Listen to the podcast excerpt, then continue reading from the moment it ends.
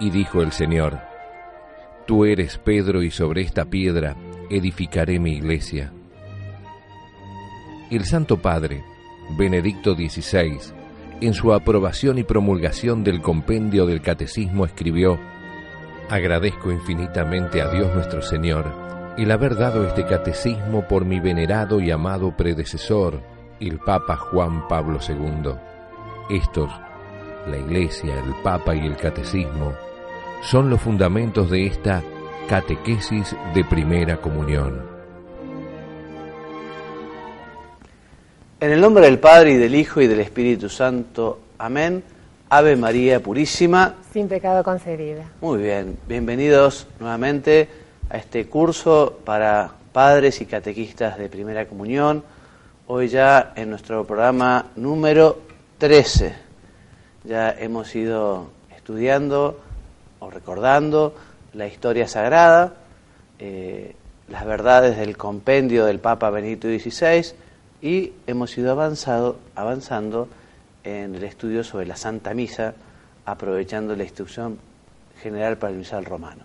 Aprovechamos para contarles que esta documentación pueden encontrarla tanto en el sitio eh, oraciones como un nuevo retoño que ha tenido que se llama instituto de teología.org, que es donde se encuentran todos los cursos del Instituto de Formación Teológica por Internet.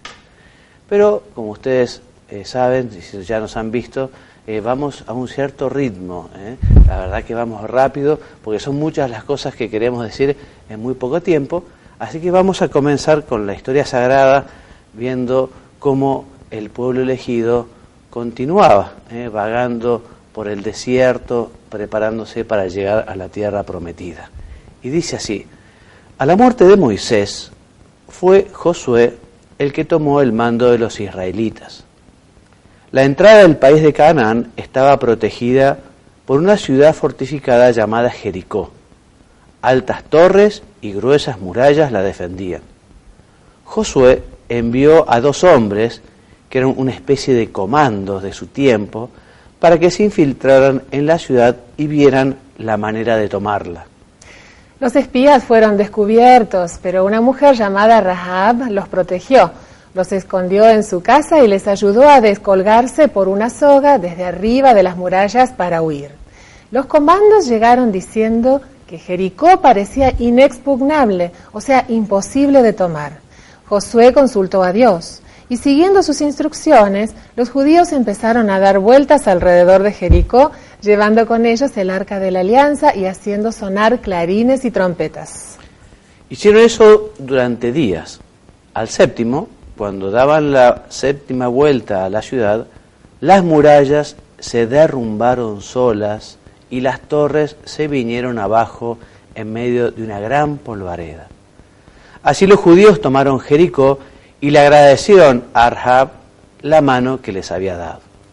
Ya instalados en la tierra prometida y una vez muerto Josué, Gedeón se puso al frente de los judíos. Fue un gran guerrero y derrotó a los enemigos de su pueblo en muchas batallas, asegurando así la posesión de ese país maravilloso. Sin embargo, los judíos debieron seguir combatiendo contra otros pueblos que los rodeaban. Entre esos pueblos estaban los filisteos, los israelitas eran gobernados ahora por jueces. En sus luchas contra los pueblos vecinos a veces ganaban y a veces perdían. Hubo un momento en que los filisteos dominaron a los judíos y ocuparon parte del país de Canaán. Fue por esa época cuando un ángel le, avisó a una mujer que no podía tener hijos que tendría uno. Agregando que ese hijo debía ser consagrado a Dios y como prueba de su consagración nunca deberían cortarle el pelo. Por último le dijo que el muchacho llevaría a cabo grandes empresas a favor de su pueblo. Nació el chico y le pusieron de nombre Sansón. Nunca le cortaron el pelo. Tenía una, una fuerza increíble. Cuando creció, se enamoró de una chica filistea. Iba a pedir su mano cuando le salió al cruz un león. Sansón lo mató a mano limpia. El padre de la chica aprobó el casamiento y Sansón se volvió de lo más contento. Pero al poco tiempo el filisteo faltó a su palabra y casó a su hija con otro. Fue tan grande la rabia de Sansón que cazó un montón de zorros, les prendió fuego la cola y los largó en los trigales de los filisteos que ya estaban para cosechar y se quemaron todos. También atacó al ejército filisteo llevando como única arma una quijada de burro en la mano. Mató con ella a más de mil soldados y los demás salieron corriendo. Como le habían dejado sin novia, Sansón pensó en casarse con otra filistea que se llamaba Dalila. Era muy linda, pero muy mala. Un día estaba Sansón con Dalila y los filisteos quisieron dejarlo encerrado en la ciudad. Sansón salió de lo más tranquilo y al ver que lo habían encerrado, arrancó una de las puertas de la ciudad, se la echó al hombro y la dejó en la punta de un cerro. Todos se preguntaban por qué era tan fuerte Sansón, cuál sería el secreto de su fuerza enorme. Dalila le preguntaba siempre eso, haciéndole mimos para contárselo después a los filisteos. Por fin Sansón le confesó la verdad, diciéndole que el secreto de su fuerza consistía en que nunca le habían cortado el pelo porque estaba consagrado a Dios y que si se lo cortaban se convertiría en un debilucho cualquiera. Una noche Sansón se quedó dormido, vino Dalila despacito, le cortó el pelo, avisando después a los filisteos. Estos llegaron, atacaron a Sansón, se lo llevaron atado, le arrancaron los ojos y lo encerraron en una comisaría oscura y llena de ratas. Todos se reían de Sansón, ciego y metido en el cepo. Pero el tiempo fue pasando y el pelo le crecía poco a poco. El rey de los filisteos dio un gran banquete. Antes del postre, a uno se le ocurrió que podrían traer a Sansón hasta la sala del banquete para burlarse de él durante la sobremesa. A todos les parecía muy divertida la idea, y el rey hizo venir a Sansón, que ya andaba con el pelo bastante largo. Sansón se paró entre dos columnas que sostenían el techo y en lo mejor de la fiesta agarró una columna con el brazo derecho y la otra con el izquierdo, pegando el grito, muera Sansón y todos los filisteos. Sacudió las columnas que se partieron al medio y el techo se vino abajo, sepultando a cuantos estaban banqueteando. Así terminó Sansón y los judíos se vieron libres por un tiempo de los filisteos. Igual que Sansón, hubo hombres y mujeres que cumpliendo la voluntad de Dios sirvieron al pueblo de Israel que el Señor había elegido para sí. Una de esas mujeres fue Ruth, que favoreció a los judíos pese a haber nacido ella en el país de Moab. Y uno de esos hombres fue Samuel. Samuel hablaba con Dios frecuentemente y cumplía las instrucciones que Dios le daba. Era un profeta. A todo esto, los judíos se habían aburrido de ser gobernados por jueces y quisieron tener un rey, como los pueblos vecinos. Fueron entonces y le pidieron a Samuel que les eligiera uno. Samuel consultó con Dios y eligió al rey Saúl. Y el objetivo que se nos invita a considerar es destacar que todos estos sucesos abarcan un largo lapso de tiempo e insistir en mostrar cómo, sin que los hombres lo adviertan, Dios va disponiendo las cosas para preparar la llegada al mundo de su Hijo encarnado, que será el Redentor.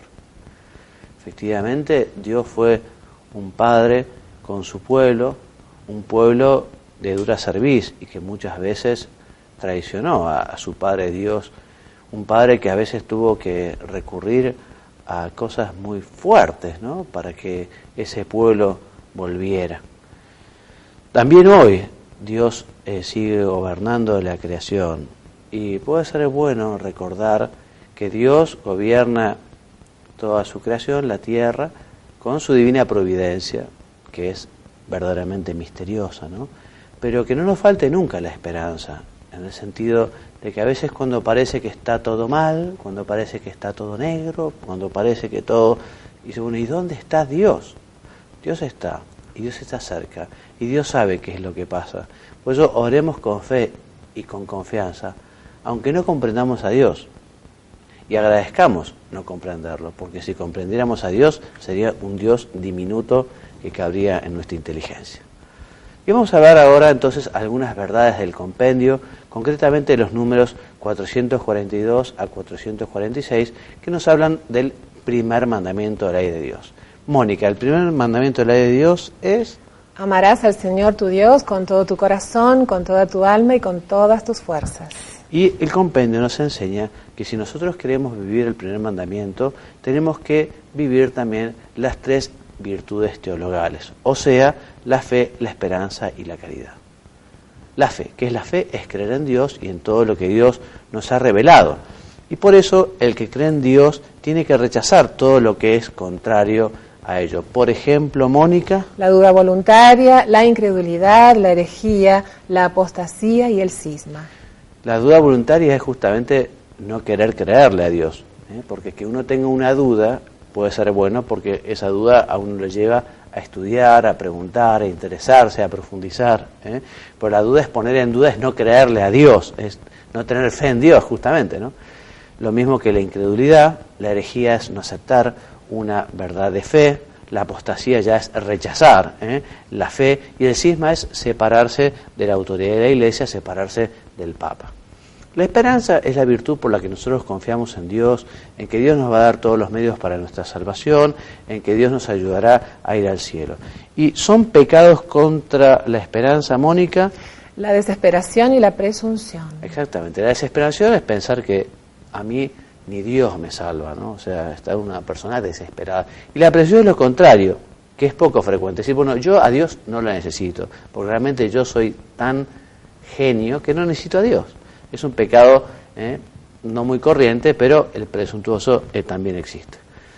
Entonces, la caridad ama a Dios sobre todas las cosas y rechaza la indiferencia, la ingratitud, la tibieza, la pereza o indolencia espiritual y el odio a Dios que nace del orgullo. Estos son los pecados entonces contra la caridad respecto a Dios fundamentalmente. Nosotros hemos leído aquellas palabras, adorarás al Señor tu Dios y a Él solo darás culto. ¿Esto qué es lo que supone Mónica? Supone adorar a Dios como Señor de todo cuanto existe, rendirle el culto debido individual y comunitariamente, rezarle con expresiones de alabanza, de acción de gracias y de súplica, ofrecerle sacrificios, sobre todo el espiritual de nuestra vida, unido al sacrificio perfecto de Cristo, mantener las promesas y votos que se le hacen. Estos temas que estamos hablando eh, con muy rápidamente, eh, son todos como para llevar a la oración y pensar, ¿no? Bueno, ¿cómo estoy yo viviendo la fe, la esperanza y la caridad? ¿Cómo son mis actos de adoración y de alabanza al Señor? ¿Eh? ¿Cuántas veces al día, cuántas veces a la semana me dedico a la oración y al diálogo y a la conversación con el Señor? ¿Qué sacrificios le estoy yo ofreciendo? ¿Cómo son mis promesas? Si es que las hago, las cumplo, etcétera, etcétera, etcétera. Aquí recordemos una verdad muy interesante eh, que está en el compendio, que es una, una de esas verdades fundamentales, ¿no? Aquello de que todo hombre tiene el derecho y el deber de buscar la verdad.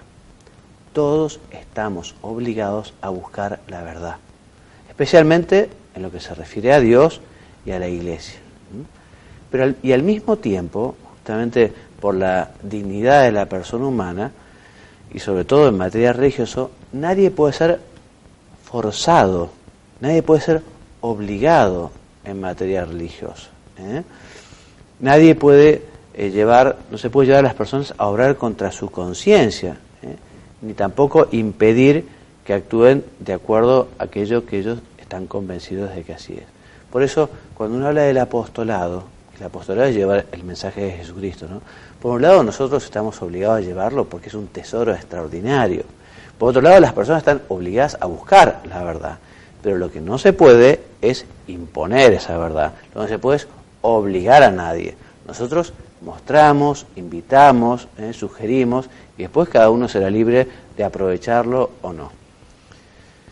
Entonces, con el mandamiento eh, no tendrás otro Dios fuera de mí, se prohíbe el politeísmo, o sea, creer en muchos dioses, se prohíbe la idolatría, o sea, adorar otros dioses, ¿eh? idolatrar el dinero, el poder, incluso al demonio. La superstición es un pecado también contra este primer mandamiento de la de Dios, porque supone una desviación del culto debido a Dios.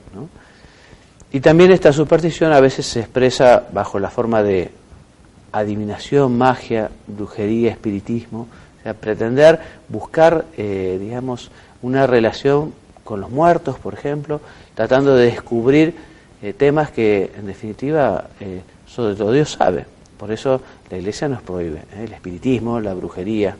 También son pecados contra este mandamiento la irreligión o tentar a Dios con palabras y hechos. En el sacrilegio, es, el sacrilegio es profanar las cosas santas, las personas o las cosas santas. Por ejemplo, no sé, el, sacrilegio más grave es el que se refiere a la Eucaristía, ¿no? o sea, tomar una hostia consagrada ¿eh? o un cáliz. ¿no? Eh, la simonía también es algo que va directamente contra el primer mandamiento, que es pretender comprar cosas que tienen que ver con lo espiritual, ¿no? los sacramentos. O, bien. Son pecados también contra este primer mandamiento, el ateísmo, el agnosticismo, ¿eh? según el cual nada se puede saber sobre Dios, eso es lo que dice el agnóstico que abarca el indiferentismo y el ateísmo práctico. Hemos escuchado alguna vez que dicen, pero ustedes los católicos adoran las imágenes. No, nosotros no adoramos las imágenes, nosotros adoramos a Dios. Lo que pasa es que las imágenes nos llevan a Dios. Por eso desde el concilio de Nicea del año 787, nosotros, ¿eh? al, al, conocer que Jesucristo se hizo hombre y que vino a la tierra, las imágenes que eh, él lo representa, nos llevan a adorarlo a Él. ¿eh? Bien, pues eso no se trata de una adoración a una imagen, sino de una veneración de quien en ella se representa, Cristo, la Virgen, los ángeles, los santos. Muy bien, el compendio en otro momento habla también sobre la fe, la esperanza y caridad en los números 384 y 388, o 388, y dice más o menos lo que recién apuntábamos.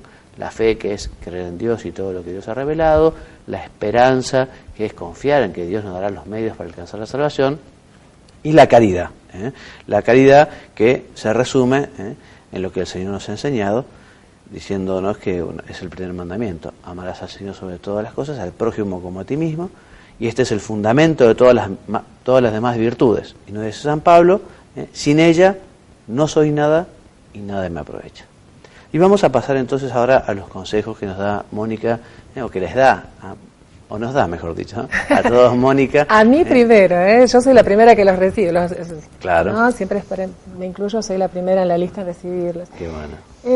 Vos sabés que, mira, en esa imagen vemos un puente, ¿no? Y quería hacer una reflexión sobre el quehacer de los catequistas. Nosotros en cierta medida somos puentes porque somos comunicadores, transmisores fieles de la palabra de Dios. Y, tan así es, tan serio es el tema que Pablo VI en su exhortación apostólica Evangelii Nunciandi, número 15, dice que los catequistas predicamos el Evangelio con extrema fidelidad. Y la, si pasamos a la, a la otra imagen, vamos a ver que ahí escribí algo que es para tener en cuenta la disponibilidad y docilidad que tiene el catequista a nivel interior. Es tan, es tan grande que solo así puede repetir junto a, a María Santísima, hágase en mí según tu palabra. Es, eh, tenemos que estar muy abiertos a, a, todo lo que trae aparejado, que a veces no es fácil. En la próxima semana vamos a hablar un poquito más de este tema. Pero dentro del quehacer catequístico, ¿qué hacemos nosotros? Tendemos a hacer evidente el hoy, el aquí y el ahora de la palabra de Dios, que es siempre, siempre actual. ¿Mm? Muy bien, muy bien, muchas gracias. Podríamos agregar, hablando de lo que vos nos decías, de que los catequistas como puentes, bueno, los catequistas evidentemente eh, son, participan especialmente, digamos, de esa misión eh, sacerdotal. ¿no? Eh, la iglesia es un pueblo sacerdotal ¿no? y todos los fieles, por estar bautizados, pertenecen a este pueblo sacerdotal y el sacerdocio es justamente esa mediación ¿no? entre Dios y los hombres. El catequista lo es de una manera muy particular, por lo que es una gran responsabilidad, motivo de sano orgullo y motivo para dar gracias a Dios el tener esta posibilidad. Bueno, vamos a continuar con las verdades o con las enseñanzas, algunas enseñanzas sobre la misa, y estamos llegando ahora ya al momento de la comunión, ¿eh? un momento muy importante, ya el sacerdote eh, realizó la consagración, ¿eh? se convirtió el pan en el cuerpo de Cristo, el vino en la sangre de Cristo, y en este momento de la comunión, del rito de la comunión, bueno, el sacerdote se prepara ¿eh? para consumir el cuerpo de Cristo, también los fieles que van a recibir al Señor se preparan en su espíritu, quienes no lo vayan a recibir, lógicamente aprovecharán ese momento para hacer una, una profunda comunión espiritual, para unirse al Señor. El sacerdote muestra, como está la imagen, muestra a los fieles el pan eucarístico sobre la patena o sobre el cáliz y los invita al banquete de Cristo. Y juntamente con los fieles pronuncia el acto de humildad usando las palabras evangélicas, ¿eh? aquella ¿eh? que nos dicen justamente yo no soy digno de que entres en mi casa, pero una palabra tuya bastará para sanar. Es muy de desear que los fieles, tal como el mismo sacerdote está obligado a hacer, participen del cuerpo con las hostias consagradas en la misa. O sea que es muy conveniente que las, que las hostias sean consagradas en ese momento.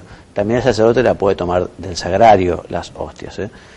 Bien, entonces mientras el sacerdote toma el sacramento, comienza el canto de comunión, el cual debe expresar por la unión de las voces. Es importante, ya hemos hablado más de una vez sobre el canto, ¿eh? el canto realmente tiene que llevar a Dios, qué importante que aquellos que cantan eh, lo hagan con el corazón también y inviten justamente a participar a toda la asamblea, ¿eh? que ponga el corazón y la cabeza en esta alabanza que es el canto, ¿no? Por eso la unión espiritual de quienes comulgan manifiestan el gozo del corazón y, hacer, y hace más evidente el carácter comunitario de la procesión para recibir la Eucaristía. El canto se prolonga mientras se distribuye el sacramento a los fieles. Sin embargo, si se va a comulgar, si se va a cantar un himno después de la comunión, concluyase oportunamente el canto de comunión. También dice la instrucción para el misal romano que procúrese que también los cantores puedan comulgar convenientemente, ¿no? O sea que se organizarán para que el coro, en fin, comulgue antes, comulgue después, pero que no dejen de recibir al Señor. ¿eh? Bien, para el canto de comunión se puede emplear la antífona del gradual romano, con o sin salmo, o la antífona con el salmo del gradual. U otro canto adecuado que haya sido aprobado por la conferencia episcopal. Lo cantan los cantores solos o bien los cantores y el cantor con todo el pueblo. Si no hay canto, la antífona propuesta en el misal puede ser recitada por los fieles o por alguno de ellos o por el lector. Muy bien, terminada la distribución de la comunión, según las circunstancias, el sacerdote y los fieles oran en secreto, qué bueno que el sacerdote se vuelva a la sede y allí ayude a los fieles con su ejemplo también a rezar ese momento tan íntimo en el que Jesús está en nuestro corazón. Inmediatamente después de ese momento de oración, ¿eh? para, eh, se dice la oración final, ¿no? la oración final de la misa junto con la despedida. En la misa se dice una sola oración después de la comunión, que termina con la conclusión breve, es decir, si se dirige al Padre por Cristo nuestro Señor, si se dirige al Padre, pero al final se hace mención al Hijo, que vive y reina por los siglos de los siglos, y si se dirige al Hijo, que vive y reina por los siglos de los siglos. Amén. Responde el pueblo. ¿no? Bueno, y para terminar, en las oraciones, eh, una oración podemos enseñar, que es la del Te Deum, que es una oración larga, que es una oración de acción de gracias, que, en fin, quizá para los chicos de primera comunión sea un poco mucho, ¿no? Pero para nosotros, o para ustedes, padres y catequistas, es llevar a la oración el Te Deum y pensar un poquito, en fin, en todas las gracias que hemos recibido de Dios, es algo que vale la pena. ¿eh? Quizá alguno no lo rezó nunca, quizá alguno no lo conoce, en fin, eh, que lo busque en un misal, que lo busque en un libro de oración, que lo busque en internet, pero es una oración preciosa. Y la última recomendación, que es recordar sencillamente que además de los mandamientos de la ley de Dios, esos mandamientos que Dios, Dios, le da a Moisés, la iglesia, como recibió de Jesús también el, la, misión de de mandar, tiene el derecho ¿eh? recibido de Jesús, también nos da unos mandamientos, ¿eh? que son los mandamientos de la iglesia, que los cinco, digamos, los más importantes son cinco, ¿eh? que te voy a pedir, Mónica, que leas, por favor. ¿Cómo no? El primer mandamiento de, la iglesia dice, oír misa entera todos los domingos y fiestas de guardar. El segundo es confesar los pecados mortales al menos una vez al año y en peligro de muerte, y si se ha de comulgar. El tercero, comulgar al menos por Pascua de Resurrección. El cuarto, ayunar y abstenerse de comer carne cuando lo manda la Santa Madre Iglesia. Y el quinto, ayudar a la Iglesia en sus necesidades. Muy bien, queridos padres y catequistas, hasta aquí nuestro programa. Eh, muchas gracias por acompañarnos. Dios mediante la semana que viene continuamos con estas lecciones para padres y catequistas de primera comunión. Muchas gracias, que Dios los bendiga y los haga muy santos. Hasta luego. Y dijo el Señor, Tú eres Pedro y sobre esta piedra edificaré mi iglesia. El Santo Padre, Benedicto XVI, en su aprobación y promulgación del compendio del Catecismo escribió, Agradezco infinitamente a Dios nuestro Señor el haber dado este catecismo por mi venerado y amado predecesor, el Papa Juan Pablo II. Estos, la Iglesia, el Papa y el Catecismo, son los fundamentos de esta catequesis de primera comunión.